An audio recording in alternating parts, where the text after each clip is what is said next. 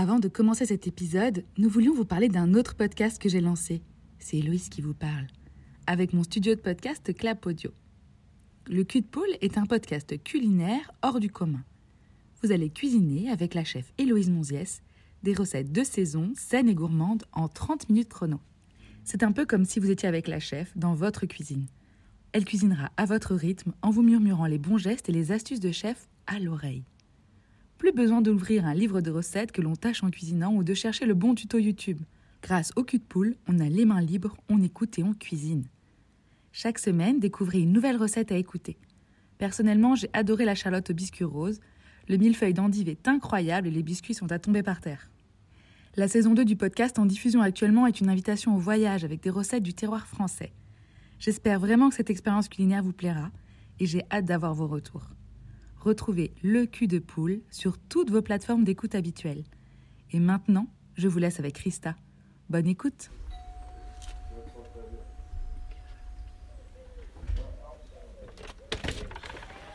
Bonjour. Bonjour. Vous êtes des amis d'Hélène, j'imagine Oui, exactement. Ça.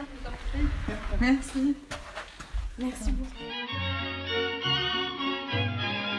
suis très fière de voter. Et j'espère que toutes les femmes auront rempli leur devoir. Ressemble à mes parents Ah non, pas du tout. Aucune femme ne recourt de gaieté de cœur à l'avortement. Il suffit d'écouter les femmes. Moulinex, libère la femme, libère la femme, libère la femme. Vous aviez 20 ans. Bah, qui on va fréquenter? Les grands-mères? Mamie dans les orties est un podcast qui recueille les récits de nos grands-mères. On y écoute des histoires dans l'histoire. Parce qu'il est nécessaire de comprendre d'où l'on vient pour savoir où l'on va. Ici, on écoute les premières qui ont le droit de voter, d'avoir un chéquier à leur nom, de divorcer, d'avorter, finalement de vivre de plus en plus librement. Nous sommes Marion et Héloïse et aujourd'hui, nous allons chez Christa. Et quand mes parents ont vu que la, situation en Hongrie ne changeait pas, ils ont dit on quitte l'Europe. Et et papa a demandé un visa de politique, de, oui, un visa politique, ça, on appelle ça, pour partir aux États-Unis. Est-ce que vous voulez qu'on enlève les chaussures? Christa est née en 1942 en Hongrie. Elle a connu l'histoire avec un grand H, celle de la Grande Guerre et de l'ancien bloc de l'Est. Christa est de toutes les cultures, de toutes les langues. Sa vie de réfugiée, enfuie d'un pays à l'autre, résonne fort avec l'actualité et nous questionne sur les secondes chances à donner à ceux qui doivent tout quitter pour recommencer ailleurs. Alors, dites-moi. Eh ben, on, commence, on commence par le, par le début. Où vous êtes né, en quelle année et le début de, de votre jeunesse? Je suis née en 1942 à Budapest. Je me souviens de la Hongrie jusqu'à l'âge de 6 ans. Euh, pendant la guerre, il y a eu la guerre, il y a eu les- je me souviens vaguement les bombardements, descendre dans les caves. J'ai passé beaucoup de temps euh, chez mes grands-parents à la campagne, qui mes grands-parents avaient une maison euh, au bord du Danube. C'est tout, je pense. hein. Et alors, moi, ce qui m'a beaucoup marqué, mon papa faisait de la politique, il était au Parlement, il était avocat international et anticommuniste, mais à fond. Et donc, quand les communistes ont pris le pouvoir en 1948, il a fallu que mes parents quittent la Hongrie. Autrement, papa était sur une liste pour être arrêté et emprisonné ou on ne sait pas ce qui se passait à ce moment-là, à ces gens-là. Et la preuve, c'est qu'on devait partir. Son meilleur ami était maire de Budapest à l'époque. Euh, mes parents avaient prévu de quitter la Hongrie clandestinement avec son ami, sa femme et leur fille de mon âge. La petite fille est tombée malade, donc ils n'ont pas pu partir avec nous. Et euh, le lundi suivant, ce monsieur, euh, le maire, a été arrêté et a passé sept ans en prison. Et il a été libéré, euh, enfin les prisons ont été ouvertes en Hongrie en 1956 lors de la Révolution. Et là, tous les gens sont sortis de prison. Je suis hongroise, oui, oui, bien sûr. Je parle encore hongrois, oui, oui, oui. Pas parfaitement, mais je parle, oui. Et donc, euh, en 48, nous sommes partis euh, clandestinement sous les barbelés. C'est ça, c'est une partie très passionnante de l'histoire de mes parents. papa avait trouvé un guide qui nous a aidés à traverser la frontière, passeur et qui nous a fait passer de, de la Hongrie à Vienne. Euh, il y avait un train qui ramenait les ouvriers euh, autrichiens à Vienne et il y avait une courbe dans le, le passage du train, de, des rails, et les passeurs payaient donc le conducteur de train qui, au lieu de ralentir normalement à ce passage, ralentissait davantage et les clandestins pouvaient sauter dans le train. Et c'est ce qui s'est passé, alors mes parents et moi. Euh, nous avons sauté dans ce train euh, qui ramenait les ouvriers à Vienne. Et ça, je, me souviens, je me souviens, c'était un train, il y avait des bancs, il n'y avait pas de, pas siège comme on connaît, des bancs des deux côtés du, train. Et euh, on a trouvé des places. Et moi, je ne savais pas du tout ce qui se passait. hein. J'avais 6 ans.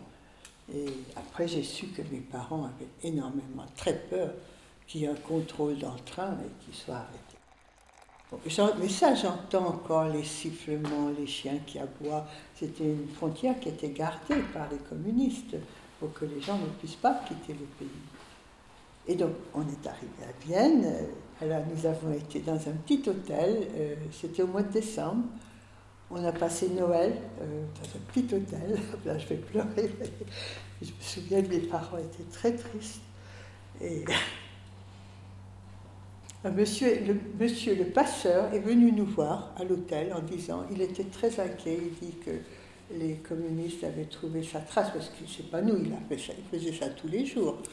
Et on a su par la suite qu'il avait été arrêté et fusillé. hein.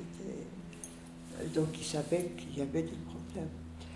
On est resté à Vienne euh, quelques semaines et ensuite nous sommes partis à Genève car maman avait une sœur à Genève qui avait épousé un monsieur suisse et qui était établi à Genève. Donc ils nous ont accueillis tous les trois euh, chez eux pendant oh, peut-être six mois. Et après, nous avons loué, enfin mes parents ont sous-loué deux chambres dans un appartement euh, à Genève. Voilà. Et j'étais scolarisée. Papa a fait une école hôtelière, parce que bon, il ne pouvait pas être avocat en Suisse, hein, mais il n'avait pas le diplôme. Il a fait une école hôtelière. Et, vous parliez. euh, Français, oui. Parce qu'en principe, les gens euh, d'un certain niveau vous voulez, en, en Hongrie parlaient euh, français. Je parlais hongrois. J'avais une gouvernante à Budapest. Mes parents étaient très aisés. hein. J'avais une gouvernante à Budapest. J'ai retrouvé des cahiers où elle me faisait faire A, O, U, des sons euh, français, mais c'est tout. J'ai jamais été plus loin. Mais j'ai appris le français. Un enfant apprend très vite. hein. Et donc j'ai appris le français, j'étais scolarisée à Genève. Donc papa a fait l'école hôtelière euh, et très vite il a été nommé gérant d'hôtel dans les montagnes pendant l'été et l'hiver. Euh, maman, qui avait un doctorat euh, d'histoire de l'art, en- enfin, qu'elle avait obtenu à Rome, parce que maman avait fait ses études à Budapest, et elle avait eu une bourse pour faire un doctorat à Rome. Donc elle est partie à Rome et elle a fait son doctorat à Rome. Donc elle était bien diplômée aussi et euh, elle, elle a fait une école de couture pour aider à, gagner notre vie. J'ai toujours la machine euh, que maman avait achetée en 1950 peut-être. mais je, ne- sais pas coudre, mais je garde la machine. C'est c'est ça que je veux raconter, c'est qu'ils ont été formidables. Ah. Excusez-moi. jamais, jamais, ils ne se sont plaints, jamais. On louait, on sous-louait deux chambres euh, chez, une, chez Madame Dubat à Genève, rue du 31 décembre, vous voyez. Et euh, jamais. Ils ont, ils ont pris la vie à, plein corps. euh, vraiment, ils ont, ils ont toujours avec le sourire, l'espoir. On a, passé cinq ans en Suisse et quand mes parents ont vu que la, situation en Hongrie ne changeait pas, ils ont dit bon, on part, on quitte l'Europe. Et papa a demandé un visa de politique, oui, visa politique, ça, on appelle ça, pour partir aux États-Unis.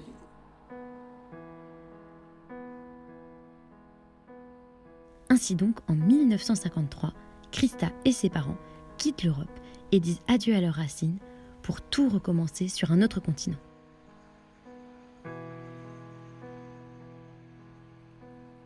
La Suisse, c'était un, passage pour eux. Euh, c'était en espérant pouvoir retourner en Hongrie, dans leur pays natal où ils avaient tout laissé. Et quand ils ont vu que. Donc, ça, c'était en 53. hein, euh, en 53, le communisme était encore en, en cours en Hongrie. Euh, papa a décidé que c'était pas la peine d'attendre plus longtemps. Ils ne voulaient pas vivre en Suisse. Ils étaient très heureux, ils ont été bien accueillis, mais euh, les Suisses euh, sont très accueillants, mais à un moment donné, ça reste pour les Suisses. Donc papa était gérant d'hôtel, mais il n'aurait jamais pu aller plus loin, plus haut en hôtellerie. Et, et puis maman, la couture, c'était peut-être pas, pas son truc. Et donc on est parti aux États-Unis.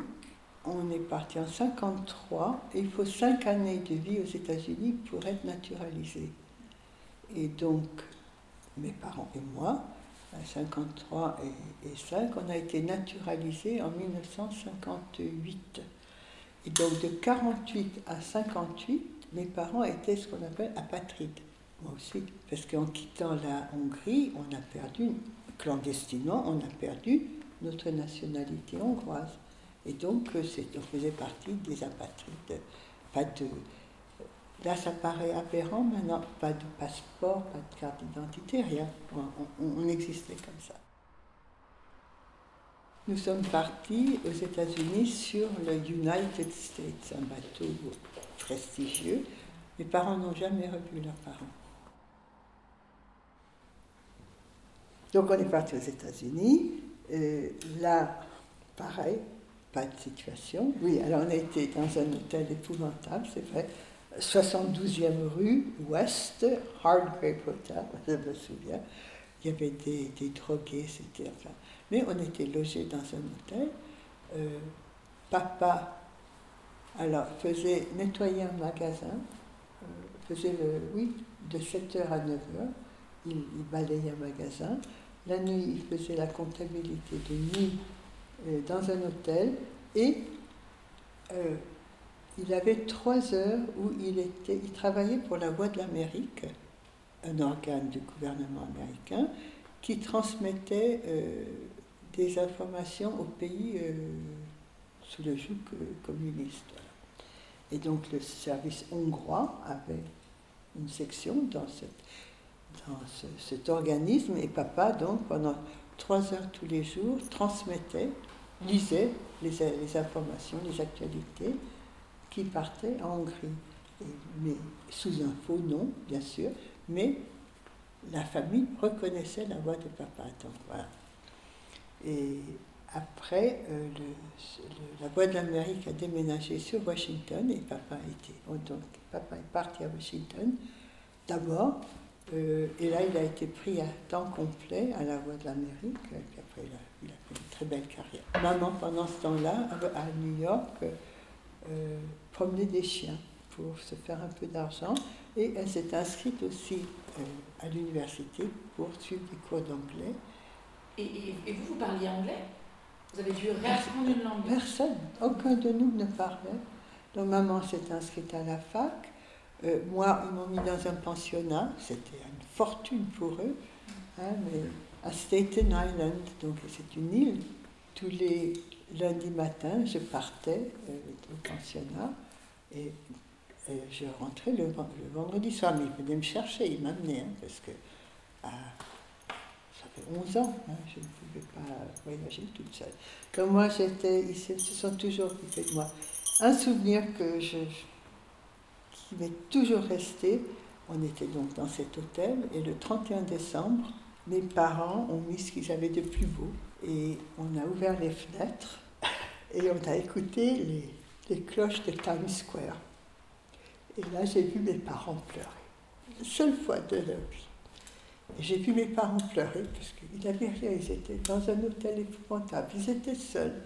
Ben, c'était pas facile. Mais c'était pas facile du tout. Mais là encore, je n'ai pas vraiment de souvenirs. J'étais pas malheureuse. Je pense que un enfant prend la vie comme elle vient. hein. Si, quand j'ai vu mes parents pleurer, ça, je n'oublierai jamais ça. C'est la seule fois où j'ai vu qu'ils lâchaient un petit peu, ils lâchaient prise. Hein, parce que, mais jamais autrement. Euh, je me souviens aussi à Washington, euh, on se moquait de moi parce que j'avais un accent. Euh, j'ai appris l'anglais assez vite, mais le R anglais est tout à fait différent du R français que je connaissais. Voilà. Et après, j'ai été à l'université de Georgetown à Washington. J'ai fait des études à Georgetown, passé 12 ans aux États-Unis. Alors, à Georgetown University, je faisais une, licence de linguistique et de langue de français. Alors, euh, à Georgetown, donc, les, les étudiants qui faisaient des langues avaient la possibilité de passer la troisième année de leurs études à l'étranger, dans le pays. Et donc, moi, j'ai demandé, j'étais, je suis partie à la Sorbonne, voilà, pour ma troisième année d'université. J'étais fière comme tout. Euh, sur un bateau d'étudiants. Euh, c'est un Liberty Ship de 200 personnes qui accueillait 600 étudiants. Donc, je me souviens de la cabine, on était six filles, je crois. Et il y avait une liste de, des passagers. Et j'ai vu sur le passager qu'il y avait un Hongrois. Et vous savez, on reste très attaché. Moi, j'étais hongroise quand même, mais avec tellement de bouleversements. j'ai vu un Hongrois, j'ai vu le numéro de la cabine et été frappée à sa cabine en disant je, voulais dire je suis hongroise, moi aussi. Ça paraît aberrant, mais, ça me paraissait tellement naturel. Et ce Hongrois partageait sa cabine avec Roland. Voilà, parce que Roland avait passé, euh, il a fait l'ENSM à Nantes, et comme voyage de fin d'études, ils sont partis un mois aux États-Unis. Voilà. Et il était sur le bateau. Voilà. Et ça, il y a 58 ans, 59 ans maintenant. Et qu'est-ce qui s'est passé quand vous avez frappé à la porte de la cabine Ben, je pense que je lui ai dit bonjour. Il a dû penser elle est folle ou elle cherche une aventure. Enfin, je- il a dû penser des tas de choses. Et moi, vraiment, je voulais dire je suis hongroise et j'aime, je suis heureuse de te rencontrer un hongrois. Et puis, bon, on, on- a bavardé un petit peu, mais il était avec Roland. Et donc, Roland parlait français. Et ce jeune homme parlait hongrois, bien sûr, et allemand, parce qu'il il vivait en Allemagne. Donc, leur seul moyen de communiquer, c'était de rire.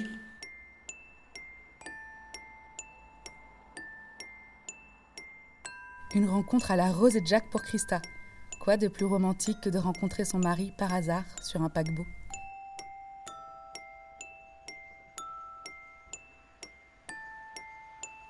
Ah Oui, je, je continue. Donc, euh, euh, je pars un an à la Sorbonne. Première fois que je quittais mes parents, Oh, j'étais heureuse et tout. Et au mois de décembre, je reçois un- un- une lettre de papa. À l'époque, on ne téléphonait pas. hein. C'était en 60, en 60. Papa qui, heureux comme tout, dit Je suis nommé à l'ambassade des États-Unis à Paris. Ah, J'étais heureuse de retrouver mes parents, même si flûte, ma vie d'étudiante finie. Et donc papa était, et puis il est venu, il a passé trois ans. Et donc voilà, mes études, mon année de liberté terminée, mes parents étaient à Paris, ben, il fallait que je réintègre. Du coup, vous, aviez un appartement toute seule? Euh, à l'époque, pensez-vous, j'avais une chambre, une chambre chez le particulier. Maman m'avait mis sur le. Alors, ça, c'était en 62. Maman m'a amené de New York à Washington, euh, de, de Washington à New York pour me mettre sur le bateau. Et papa m'attendait à l'autre bout. Euh, c'était neuf jours de. Papa travaillait, donc euh, lui, il a pris l'avion, il m'attendait. Il est venu avec moi à Paris et il m'a trouvé une chambre chez, chez une dame. hein, pour être sûr que, que j'étais sagement logée. Et après, il est reparti. Oui. On a, on a passé une semaine ensemble. Il avait pris une semaine de vacances. Il m'a montré un petit peu l'Europe. On a été à Venise ensemble. On a été en Suisse où on avait encore de la famille. Et puis il est reparti. Et donc j'ai reçu, j'ai regagné le, le. Et après, euh, à la fin je suis, moi je suis repartie aux États-Unis pour ma quatrième année, pour finir mes études euh, à Georgetown. Et là, j'ai- loué un appartement avec trois autres filles. Et la dernière année, donc comme j'avais connu Roland, j'ai dit à mes parents, j'aimerais bien revenir à Noël. Hein. Donc j'étais à Washington, étaient à Paris, j'aimerais bien revenir à Noël. Papa et maman dit pas de problème, mais tu, tu travailles, il faut payer ton billet d'avion. Et du coup, quand vous êtes dans le bateau, vous découvrez son roi. Et là, c'est ce que vous dites. Bah, il y avait Roland dans la, dans la cabine, et puis Oui, voilà. oui, vous ben êtes, donc, vous euh, on- êtes on- parlé ou vous On êtes- a, oui. Et puis après, donc, je suis allée à Sorbonne. Roland euh, faisait un stage de fin d'études à, à Soissons et il venait tous les week-ends à Paris. voilà. Mais moi, j'étais chez ma petite, chez la logeuse qui ne le laissait pas rentrer. hein. Et du coup, vous vous voyez euh, dans un café ou... Oui, oui. Puis on a été au théâtre, on a été au cinéma. On s'est mariés en 1965. oui. Et donc vous vous êtes mariés et vous avez emménagé à Angers euh, tout de suite? Oui. Moi, j'étais toujours, j'ai vécu à Washington, à New York, des grandes villes où il y a un anonymat formidable. Et pour moi, Angers, c'était une petite ville. euh, Tout le monde sait tout ce qu'on fait. Je me souviens une, début, une dame que j'ai rencontrée qui me dit Ah, vous avez été chez le coiffeur. J'ai Oui, j'ai dit ça se passe. Elle dit ben, Je vous ai vu sortir de chez le coiffeur. Je me suis dit Mais comment on- à, à Washington, on- jamais on ne rencontrait quelqu'un, jamais dans la rue. hein. Et les États-Unis, vous manquez pas trop quand vous étiez en France? Si, beaucoup. Au début, beaucoup. et, et vous êtes retourné en Hongrie? Oui. Alors, Roland m'a ramené la première fois en 68, l'année où j'ai passé mon CAPES. Il m'attendait, on s'est mis en voiture, et puis on avait Yvan, mon fils, qui, a- six mois. qui avait six mois, dans le couffin, sur le siège arrière, et puis on est parti en Hongrie. Voilà. C'était merveilleux. J'ai beaucoup parlé, là. J'ai encore des questions. Oh, au contraire, vous m'aidez. Et après votre mariage, vous êtes devenue maman euh, rapidement? Alors, Yvan, on s'est marié en juillet 65 et mon premier fils est né en décembre 67. J'ai fait une fausse couche entre-temps et maman était malade et je, mais vraiment, je crois à ces choses. J'avais tellement peur de ne pas pouvoir aller la rejoindre parce qu'à l'époque, une femme enceinte, on ne prenait plus dans l'avion à partir d'un certain, mois. J'avais une frousse, et puis j'ai rien fait, bien sûr, mais j'ai pas gardé. Le bébé est parti. Mais ça encore, c'est. J'ai eu beaucoup de chance dans ma vie, parce qu'imaginez que, que j'ai gardé ce bébé, puis que je ne pouvais pas aller aider maman. Ça aurait été affreux pour moi. Et après, j'ai eu deux autres enfants, et, et du coup, la vie à Angers, euh, vous êtes toujours resté à Angers? Toujours. Toujours. Roland avait une, une entreprise euh, de mécanique et de fonderie, et donc il était tenu à, à rester en Angers. J'ai fait de l'enseignement, j'ai beaucoup aimé, mais j'ai repris mes études parce que je ne pouvais rien faire d'autre Angers. Et je voulais travailler. Pour moi, euh, ne pas travailler, c'était pas. J'avais envie de travailler. Je pense qu'à Paris, j'aurais pu rester à l'ambassade ou j'aurais eu d'autres, d'autres, d'autres emplois.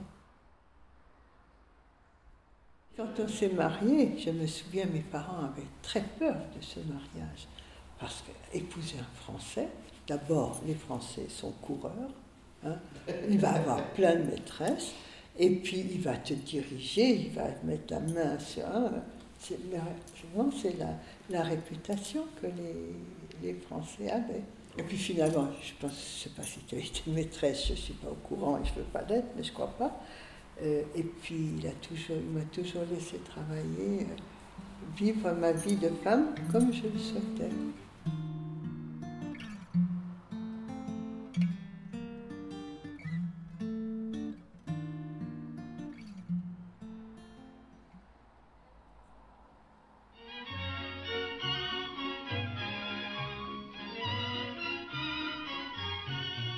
Faisant la connaissance de Christa, il était difficile pour nous d'imaginer que cette femme élégante, assise dans son grand salon au bord de la mer, puisse avoir traversé de telles aventures au cours de sa vie. Christa est une preuve vivante de la résilience, de la force de la vie et de la capacité humaine à repartir à zéro dans des pays dont on ne connaît pas la culture. Merci Christa pour ton récit et l'envie de le partager. Et vous alors? Et vous alors? Mamie dans les orties est un podcast réalisé par Marion Deboire et Héloïse Pierre.